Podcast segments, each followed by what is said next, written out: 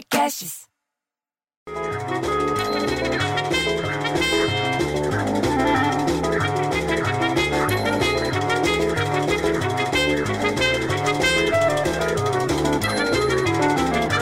Daí vem o Petinati, que manda uma mensagem de voz falando que a Câmara dos Deputados aprovou nessa terça-feira um projeto que suspende por 90 dias a inclusão de pessoas em serviço de proteção ao crédito. Você sabe como é que é? O, o Serviço de Proteção ao Crédito, SPC. E lá no Serasa, no, é o tal do Serasa, que todo mundo tem medo. Tá com medo que meu nome tá no Serasa, esse é o medo. Como o texto já passou pelo Senado, vai seguir agora para o presidente Bolsonaro, que ele pode sancionar integral ou parcialmente, mas também pode vetar se ele quiser. Então está todo mundo com medo, não se sabe o que, que vai acontecer. A proposta foi aprovada por causa da crise na economia, que foi provocada, entendeu, pela pandemia desse novo coronavírus, que de novo já não tem mais nada, que já está velha essa notícia. A crise está em tudo quanto é lugar, até na Amazônia. Você viu que desmatamento lá?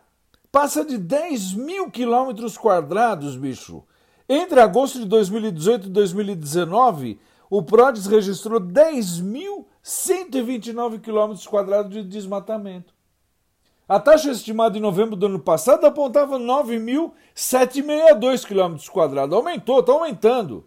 Até a dona Misídia, quando soube, veio lá de baixo para ver a confusão. Aí juntou com a dona Clarice, com a dona Nelly e o frentista do posto do seu Hiroshi, todo mundo de, de, de máscara, para falar que medicamento antiviral Remdesivir desacelera o avanço da Covid-19 em macaco. Ah, tá, tá. Aí o, o tal do Remdesivir, que não é vendido comercialmente, foi liberado para uso emergencial.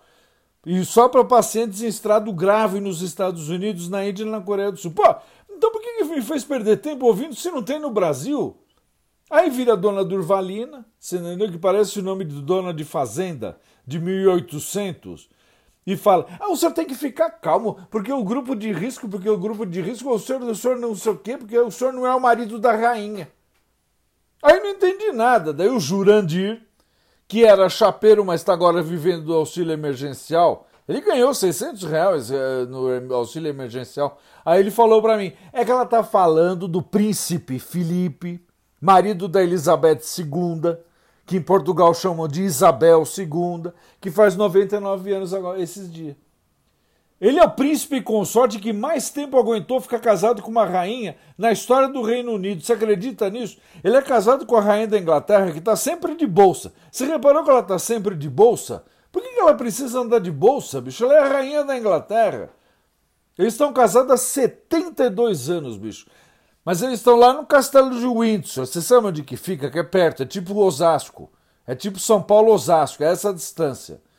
Estão lá desde o dia 19 de março para não correr risco de pegar a tal da Covid-19. Porra, aí eu não sei mais se ela me chamou de velho, se ela me chamou de príncipe, ou ela acha que eu vou ficar casado 72 anos. Ah, vai todo mundo se ferrar.